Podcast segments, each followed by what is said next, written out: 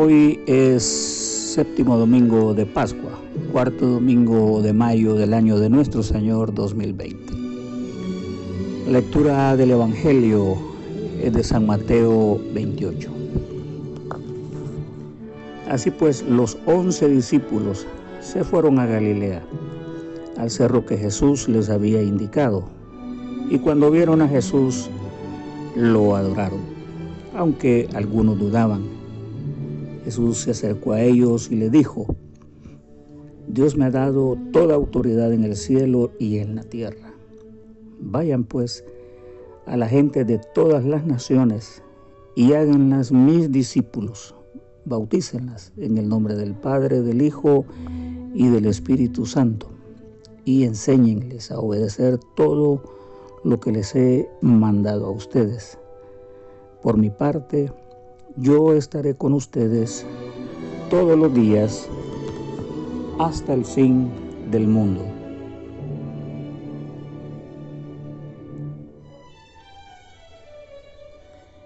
Una cita de San Lucas dice, tenemos aquí hombres que nos han acompañado todo el tiempo que el Señor Jesús estuvo entre nosotros, desde que fue bautizado por Juan, hasta que subió al cielo, hasta el día que fue recibido arriba. La lectura del Evangelio proclamada nos introduce a la doctrina cristiana reconocida por todos como la ascensión de Cristo, que es un principio de fe importantísimo que ha estado presente en la historia y que constituye un baluarte para la vida cristiana, así como su esperanza actual y la vida futura.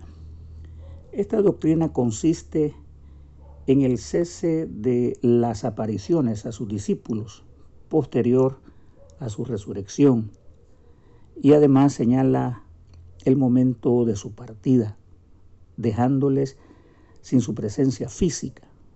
En palabras textuales de San Lucas, que dice, hasta el día en que de entre nosotros fue llevado arriba al cielo, según eh, el libro de Hechos 1.22. Esta bella doctrina nos ofrece un cúmulo de aliento esperanzador y nos proyecta en un hecho formidable en donde los actos terrenos trascienden a la realidad espectacular celestial, así como destaca el dinamismo de la religión cristiana, la cual carece de estatismo y muestra su vigor tanto terrenal como futuro.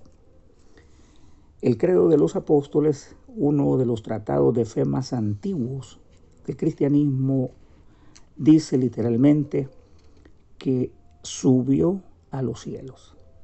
Esta declaración es tan importante para nuestra fe y la manera de entender la vida actual, comprender de mejor forma nuestro compromiso como seguidores de Cristo.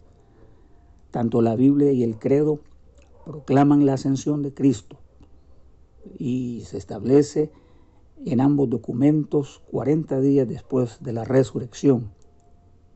Y es importante comprender eh, lo que significa en este documento el cielo.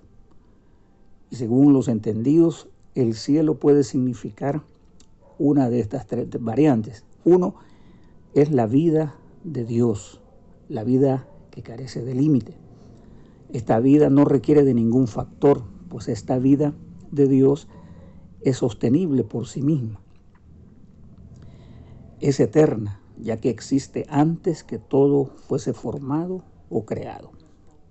Luego, el cielo también se refiere al estado de los hombres y los ángeles que comparten esa vida de Dios, la cual en primicia podemos palparla cuando oramos, sea hecha tu voluntad en la tierra como en el cielo.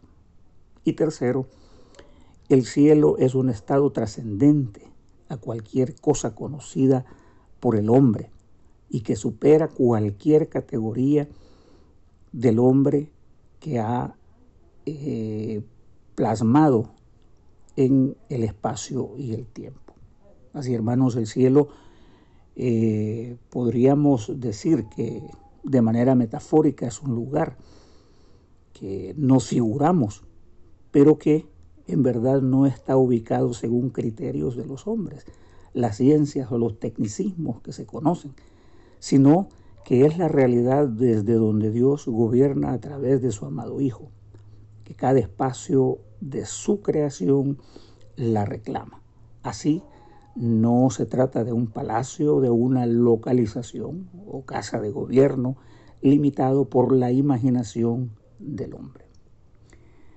Abordemos este punto sobre su ascensión, la cual es requerida conocer porque eh, con esta obra Cristo reconcilió la creación plena con los estratos celestiales.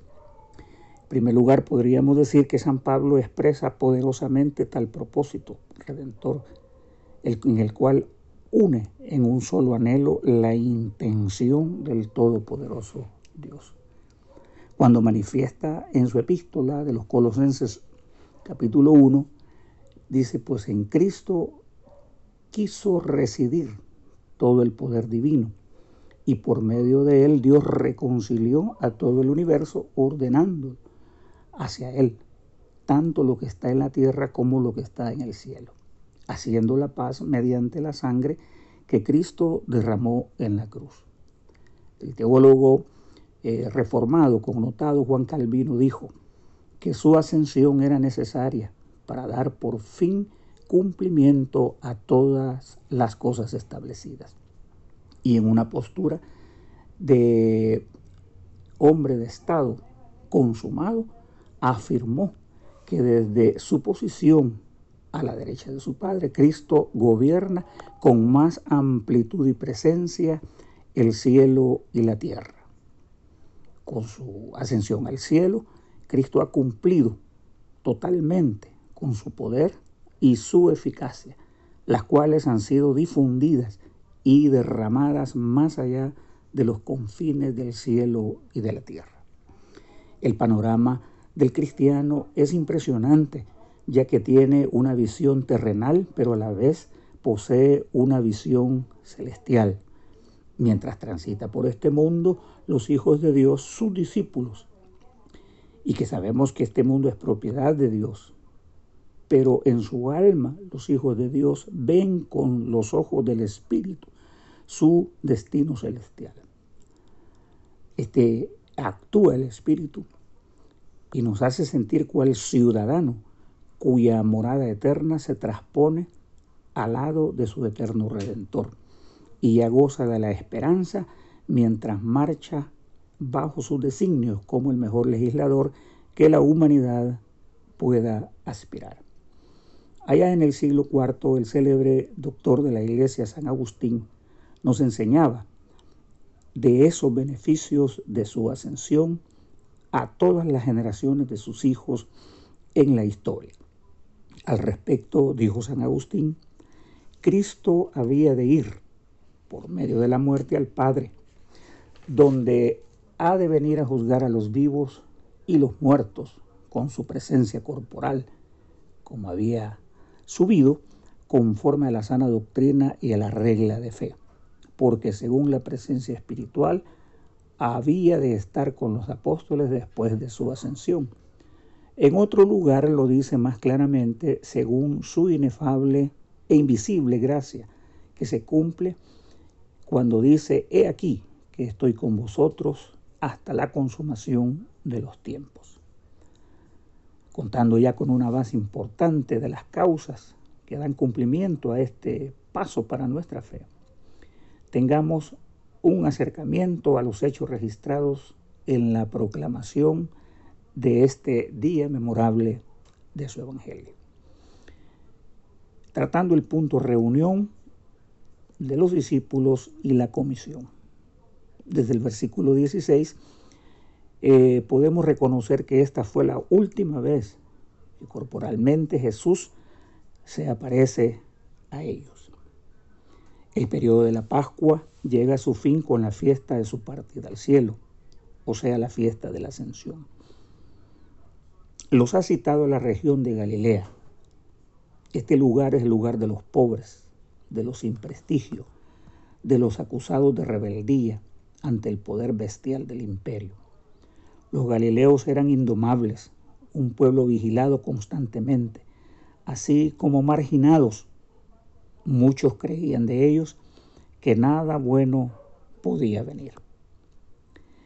En el Evangelio se oye hablar de la Galilea de los gentiles, que fue eh, de parte de Dios, de Jesús mismo, un viraje inesperado para el plan redentor, en contraposición al rancio judaísmo, cuyo anhelo era destacar como nación y cuya soberbia había provocado la maniobra divina de escoger hombres según el corazón de Dios y hacerlos parte de la promesa de ser de bendición a todas las familias de la tierra. En palabras simples, un gentil, como sabemos, era una persona que no había sido circuncidada. Recordemos que la circuncisión era el rito de ingreso a la comunidad eh, judía para la época y que ahora recibía la misión de circuncidarse en el corazón, recibiendo el sagrado bautismo en el nombre del Padre, del Hijo y del Espíritu Santo. Jesús comisiona porque este puñado de hombres era el semillero para llevar cual portadores las buenas nuevas de redención a todos los rincones del mundo, tarea que el pueblo negligente del antiguo Israel había desechado por cuenta propia.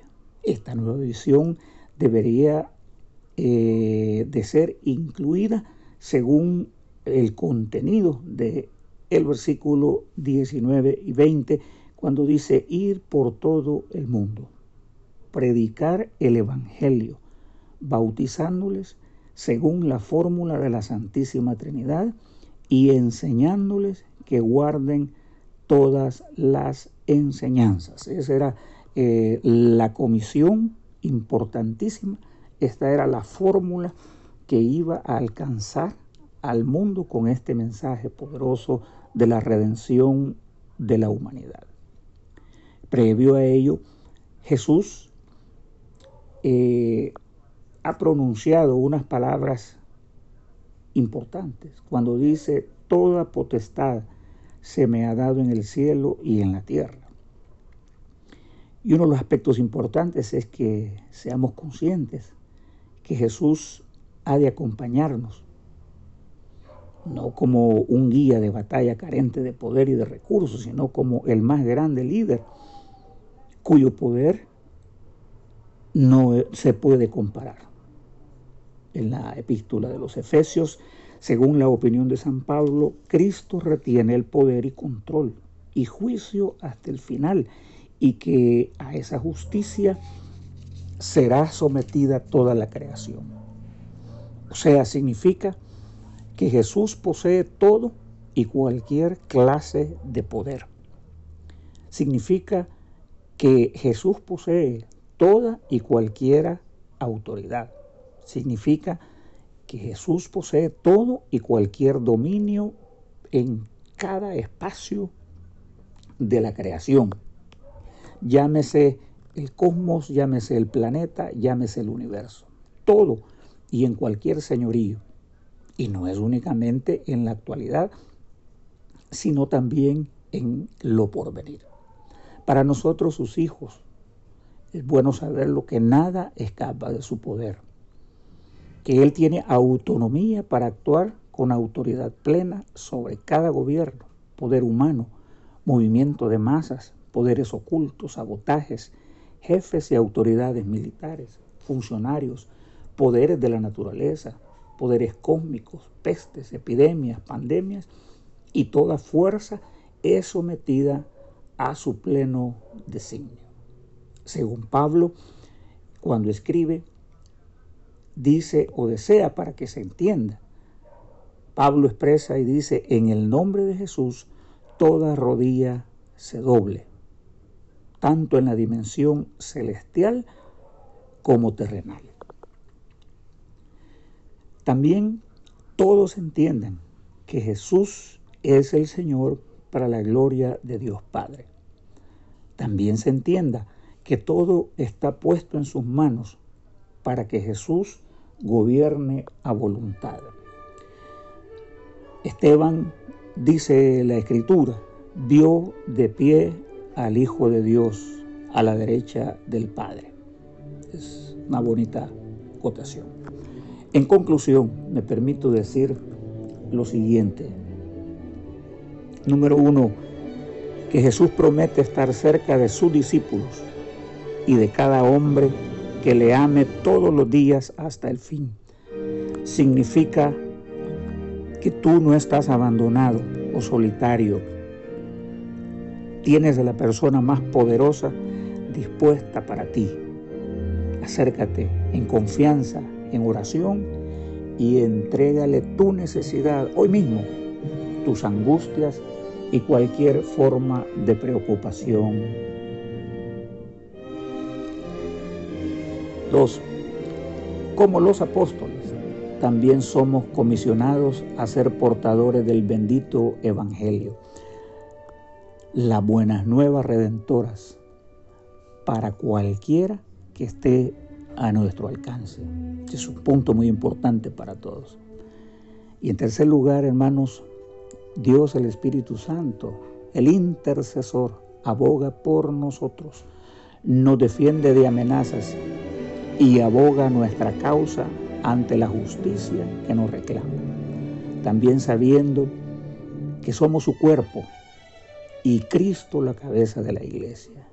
Llegado el momento nos atraerá hacia Él para estar unidos eternamente.